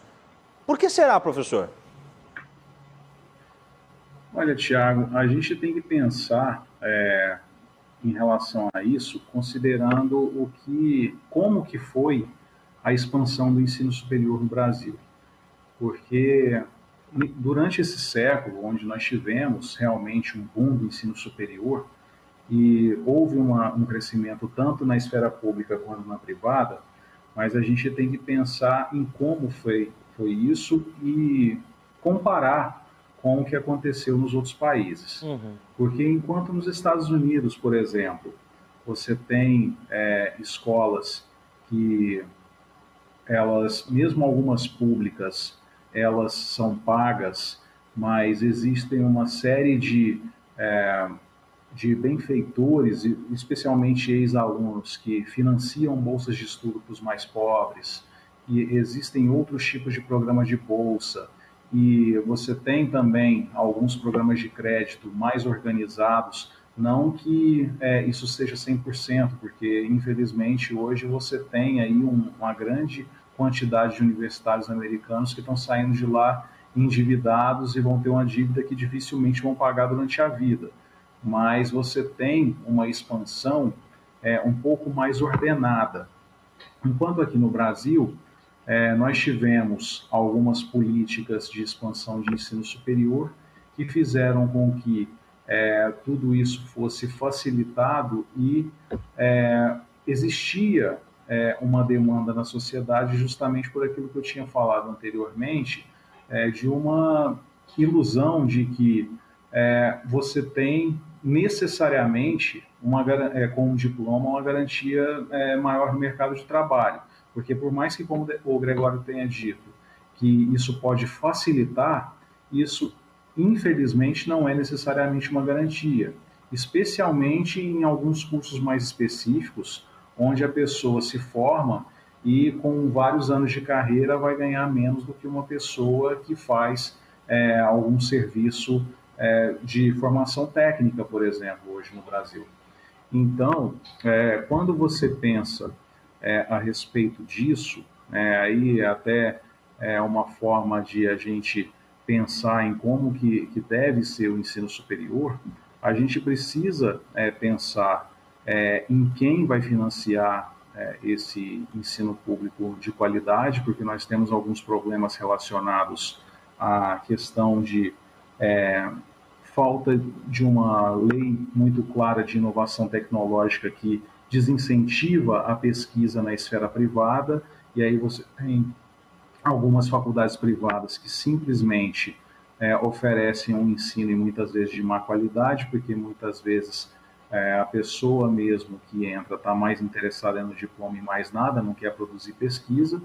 E por outro lado, você tem é, no ensino superior, é, nas universidades públicas federais, apesar de você ter uma produção é, científica muitas vezes consistente, é, se faz isso é, com uma quantidade de dinheiro que nem não necessariamente é condizente com aquilo que é, deveria ser, porque hoje nós temos aí o foco do investimento público é, na educação superior, quando, a meu ver, deveria ser mais na educação básica, e é, o financiamento do ensino superior, além, obviamente, dos recursos públicos, é, que deveriam ser maiores na educação básica do que na superior, mas não necessariamente você não deixaria de ter recursos na, é, públicos na educação superior, você deveria ter outras formas de financiamento. E isso, inclui, inclusive, né, maior financiamento privado nas pesquisas, que muitas vezes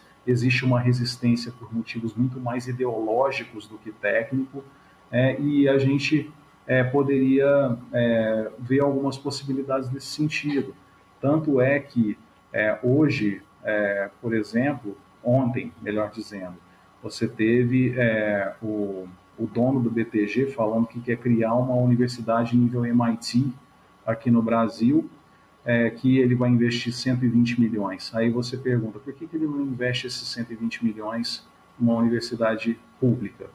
A questão é simples, é porque hoje você pega uma USP ou qualquer outra, qualquer é, universidade federal, é, estadual, que gasta coisa de 80, 90, algo perto de 100% do, do orçamento é, com o gasto com pessoal.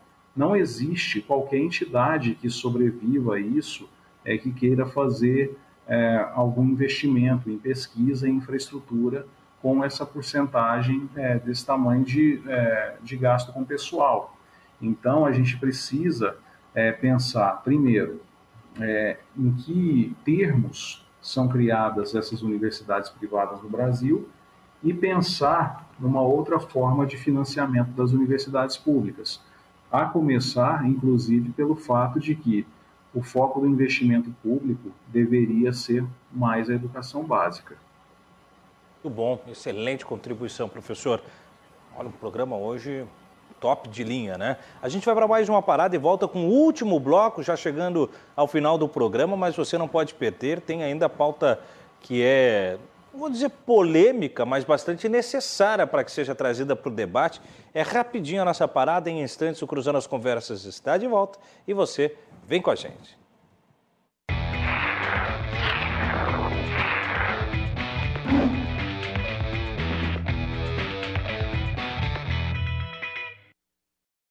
reduzir o número de suicídios, então perceba os sinais.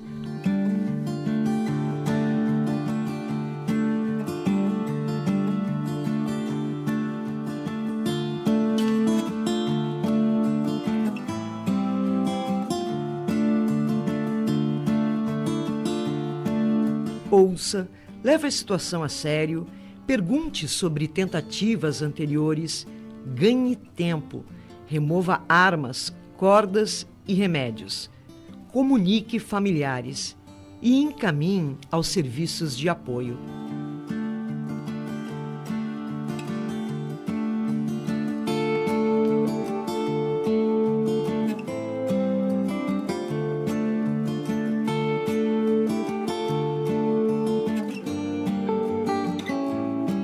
Azof BM, defendendo quem protege você.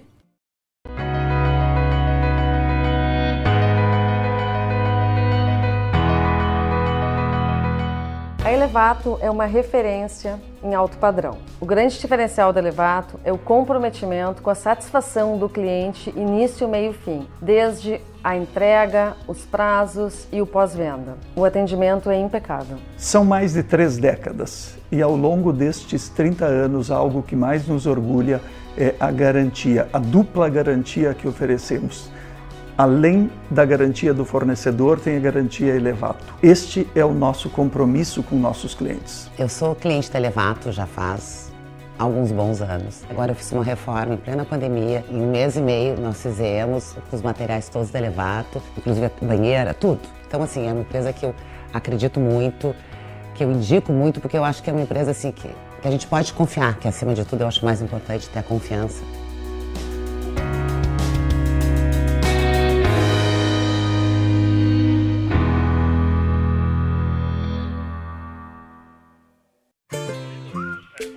Talento da família Silveira sempre foi produzir as melhores maçãs da região. As mesmas que o Fernandinho escolhe com carinho quando vai no Zafari. É que, de uns meses pra cá, a família descobriu que a mamãe tinha outros talentos. Fazer a melhor torta de maçã do mundo. A vida acontece quando você se encontra.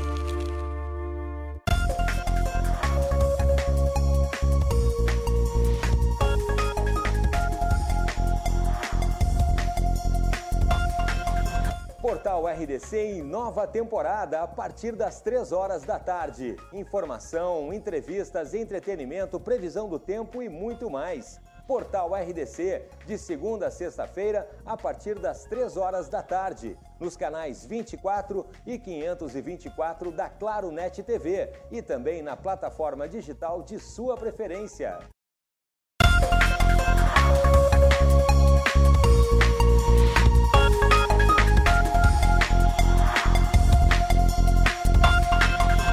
Portal RDC. Oferecimento Irmãos Galeazzi, a evolução dos metais em sua empresa. Fone 2104 1066.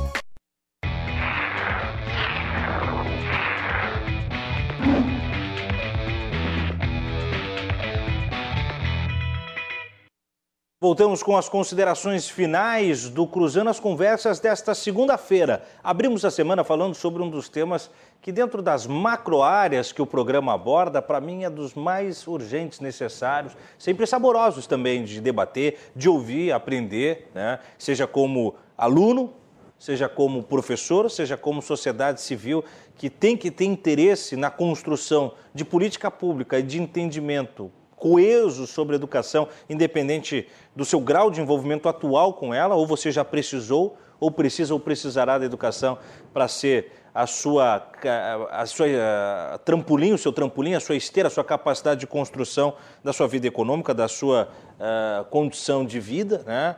e da sua oportunidade, seja no mercado de trabalho, seja para um simples desenvolvimento intelectual, que por simples não tem nada, né? mas enfim.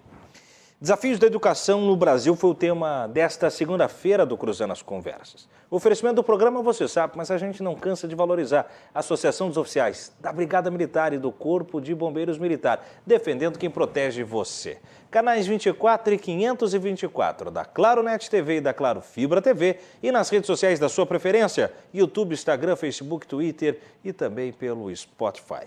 Recebi no programa Gregório Grisa, doutor em educação, professor, doutor em educação, professor universitário e também pesquisador da área. E ainda o Gabriel Mendes, que é sociólogo, professor, consultor educacional e presidente do EdChoice Brasil.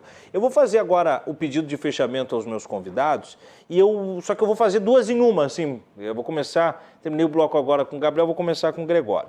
Professor Gregório, primeiro muito obrigado por sempre atender o chamado. É sempre um privilégio, uma oportunidade de ouvi-lo e de ver é, matizes de entendimento sobre educação sempre muito responsáveis, comprometidas com aquilo que tem que ser, né? que não são é, panfletagens políticas, que não são argumentos eleitoreiros, como, claro que não seria de vocês dois que são especialistas no tema, mas que são das, dos agentes que costumam sequestrar o tema, né? que são os agentes políticos, e políticos no sentido suprapartidário e não necessariamente político de construção. É, então, é sempre um privilégio, uma oportunidade. Para o senhor, na verdade, serão quase três perguntas em uma, professor. Uma é aproveitando um gancho do que falou agora o professor Gabriel, que é quando a gente fala né, de uma preocupação, ele, ele lembrou do, do, do, investimento do banco aí, né, em, em MIT e tal, mas o ministro da Educação tem batido muito na tecla que o compromisso do país deveria ser hoje, quase que numa segunda demão de tinta da responsabilidade educacional, em cursos técnicos. Isso é uma admissão de falha do projeto educacional, usando o curso técnico como massa corrida para uma estrutura de reposicionamento de capacidade de, colocação dos discentes no mercado de trabalho, ou é um escapismo? Para a realidade do Brasil que, por completamente desigual, usaria do curso técnico como uma disposição a conseguir equacionar melhores resultados para as pessoas de mais baixa renda. Essa é uma pergunta. A outra é pedir que o senhor faça, então, um, um arcabouço final uh, sobre uma fala sua durante o programa que o tempo inteiro costurou que essa não é a prioridade, aquela não é a prioridade. O senhor falou que uma das prioridades é o controle da, da evasão. Aqui no, no, no, sul do Brasil, nós temos um registro de 31% de evasão escolar nos ensinos iniciais, ou seja, um dado muito agravado. É, 31% é muita gente que não dá para dormir. Responsável por educação de nível executivo e qualquer parlamentar, seja de município a nível federal, dorme na, no domingo e acorda na segunda-feira sabendo que 31% da comunidade escolar só no sul do Brasil está fugindo do colégio, não tem como pensar. Além dessa, Quais outras prioridades? Dizendo isso, eu agradeço a participação e quero lhe ouvir, professor. Tive que anotar aqui, Tiago. Tive que anotar porque. Uh, bom, Virei o jogo, lá. viu? Porque é... eu costumo passar o programa inteiro anotando o que vocês falam aqui, agora eu consegui virar o jogo. o... Em relação à oferta de curso técnico, eu também é, eu, eu, sou partidário da tese de que a gente tem que ampliar a oferta de curso técnico integrado ao ensino médio, o que significa é, três anos de ensino médio e de ensino técnico, uhum. concomitantemente. Eu acho os institutos federais, onde eu trabalho, né, é, a, a modelagem institucional melhor acabada dessa oferta de ensino médio hoje no Brasil, felizmente. A gente tem um, um, não só em função dos dados, viu? Não, não, eu, eu, tenho também toda uma cautela para não só por causa do PISA, que os, os, dados são muito bons, o IDEB é muito bom, não só pelas avaliações de grande escala, mas pelo grau de é, interiorização, o grau de democratização que aconteceram com essas instituições e porque a oferta é integral. Três anos, sete horas por dia, se forma no técnico e se forma no médio. Hoje o Brasil, a cada formando do ensino médio, tem 9% de, de jovens que saem com o curso técnico. A, a média da OCDE é bem mais elevada. Uhum. Então, sim, se o, o ministro eh, comentou isso, eu acho que está correto. A grande questão para mim é debater como que vai fazer essa oferta. Né? Como que tu vai elencar prioridades, eh, inclusive orçamentárias, para você garantir esta oferta qualificada de curso técnico. E também do ponto de vista eh, de uma certa coerência de que curso estamos falando, né? Curso que tenha uma relação com o mundo contemporâneo, com o mundo do trabalho, com as mudanças é, ligadas à, à tecnologia e com, de alguma forma, com o nosso contexto de desafio brasileiro de combate à desigualdade. Então, uh, em, em, relação à, à, educação básica e superior, eu gostaria, antes de entrar no, no, nos outros nos duas questões, importante a gente também novamente olhar para o filme é, é, aqui, não tanto para a foto. A gente gasta 5% do PIB de, em educação direta, né? 1% em educação superior, 4% em, em, em educação básica. A educação básica é mantida basicamente por municípios e estados, né? Estou falando aqui dos três entes. É, quando a gente olha na, na, aplicação por aluno, né? Aplicação por aluno, a gente tem, a gente está muito longe da OCDE, longe da União Europeia e longe dos Estados Unidos, enfim. Mas a nossa aplicação por aluno, ela cresceu bastante de 2000 até 2015, quando ela basicamente fica estagnada, né? E a diferença da aplicação por aluno na educação básica brasileira era 11 vezes menor do que a aplicação por aluno na educação superior. Hoje é de cerca de 13,5 a diferença entre aplicação por aluno na educação básica e educação superior, que naturalmente é mais cara, que é mais caro no mundo todo e que tem que ser mais caro porque ela é mais complexa, ensino, pesquisa e extensão, né? Mas reduziu muito a diferença que pode se reduzir ainda mais, do meu ponto de vista, democratizando ainda mais o serviço público de educação superior. Por fim, Tiago, quais são as prioridades? É, é, é, uma, é uma, a lista seria interminável, hum. mas o cenário de evasão que tu apontou já é suficiente para que as pessoas percebam quão alarmante é isso. Né? Então está sendo negado o direito à educação para um volume muito expressivo de crianças. A, a prioridade nossa deveria ser avaliação diagnóstica no que tange a aprendizagem, boas avaliações diagnósticas para a gente entender o que, que precisa atacar do ponto de vista do reforço escolar, ampliação do tempo na escola, ampliação de matrículas em tempo integral, é? aperfeiçoamento da formação dos professores no que tange a tecnologia e uma busca ativa intersetorial, junto com assistência social, junto com outros setores de governo, municipal, estadual e federal, busca ativa para que esses estudantes que estão evadidos possam voltar para a escola e para que eles possam, de alguma forma, né, não ficar né, imersos nesse caldeirão de informalidade e da, mais da metade da população brasileira adulta não tem fundamental. A gente está num país com um passivo estratosférico que vai aumentar se a gente não fizer essas ações prioritárias para o momento de pandemia.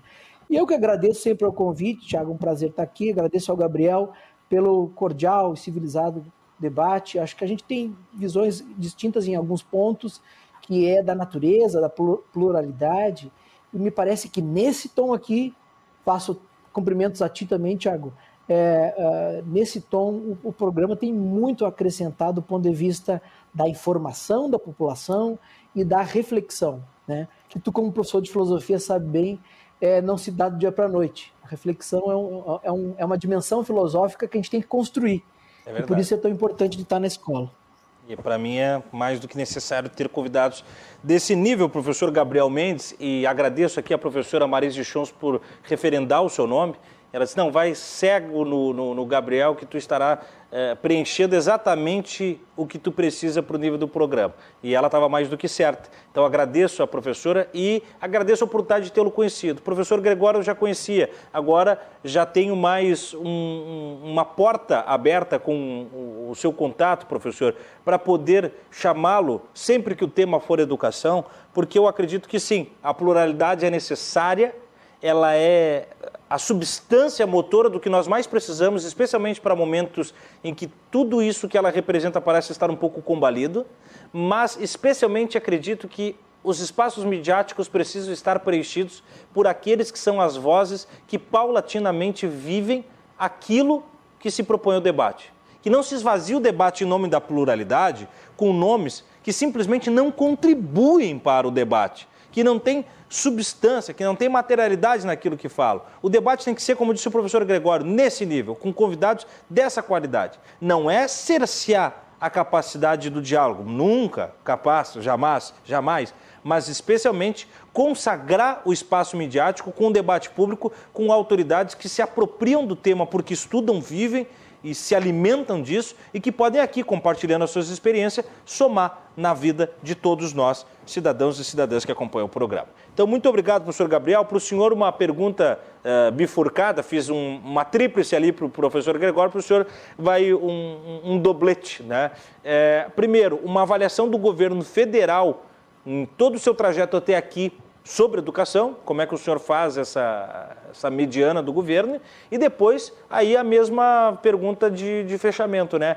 É, quais são as prioridades da educação para o Brasil, no seu ponto de vista? Muito obrigado, professor.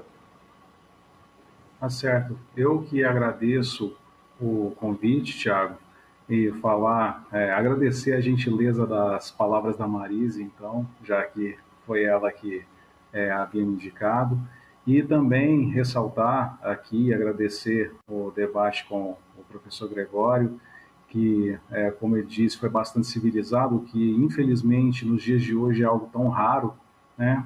Agora, falar especificamente do, é, da educação dentro da perspectiva do governo federal, o que eu posso dizer é que o que foi discutido, né, e a gente estava falando primeiro na questão da prioridade do governo em relação à educação domiciliar, que na verdade nem foi uma mobilização por parte do Ministério da Educação, e sim do Ministério do Direito, dos Direitos Humanos, né, falando da questão é, dos, é, do direito dos pais, é, da, sobre a educação dos filhos, enfim.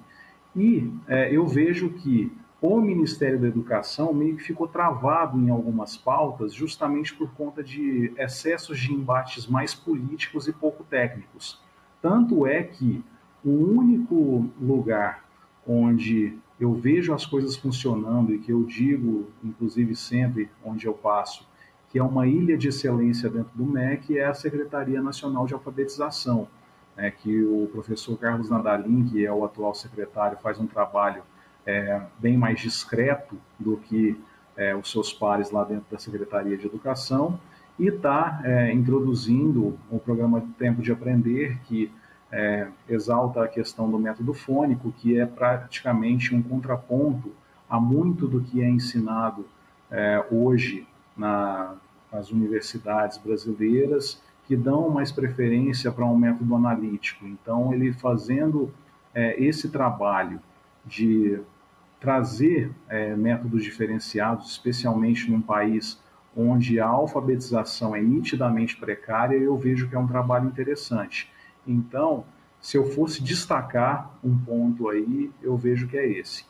E sobre a questão de prioridades, já que eu sou o presidente da EdChoice Brasil, então eu vou puxar a sardinha que é, é para o meu lado, porque essa entidade ela defende a ampliação da liberdade e diversidade educacional, dentro daquilo que a gente já tinha falado. Eu acredito que é, se a gente for respeitar o que foi dito na, na Constituição e a gente pensar num pluralismo de ideias e concepções pedagógicas de fato, que é algo que infelizmente não acontece no Brasil, a gente com certeza vai ter um, um debate mais rico a respeito de educação, que é algo que a gente, por exemplo, é, não viu aqui, mas que viu nos Estados Unidos, por exemplo, onde você tem vários estados da federação com legislações diferentes, com programas de liberdade educacional acontecendo também de maneira diferente, você consegue ver uma participação maior dos pais e da sociedade quando é, as escolas não estão entregando aquilo que é devido. E isso, infelizmente, aqui no Brasil, é, foi algo que a gente não conseguiu fazer. É, os debates relacionados à educação ainda ficaram muito ou nas instâncias públicas ou é, em grupos que já são mais organizados, como sindicatos de professores, por exemplo. É, não houve uma mobilização dos pais como existia é, existiu nos Estados Unidos. Então, eu acredito que é, quanto maior a participação de todos os agentes envolvidos na melhoria da educação, eu acredito que a educação brasileira só tem a ganhar.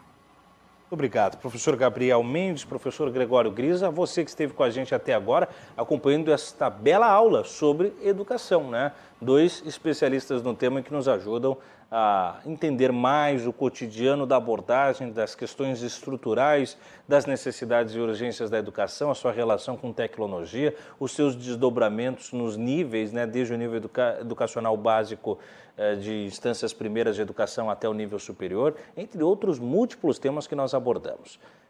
Muito obrigado pela sua audiência de sempre. A gente tem encontro marcado amanhã, 10 da noite, com mais um Cruzando as Conversas. O programa tem a produção do Lourenço Marquesan, na supervisão de jornalismo a Fernanda Bierhaus e na equipe técnica Ana Santos, o Léo Rosa, o Beto Tormes, o Bruno Cabral e também a coordenação do Pedro Weber. A gente vai ficando por aqui, mas amanhã, 10 da noite, a gente está de volta. A você, um boa noite e até lá.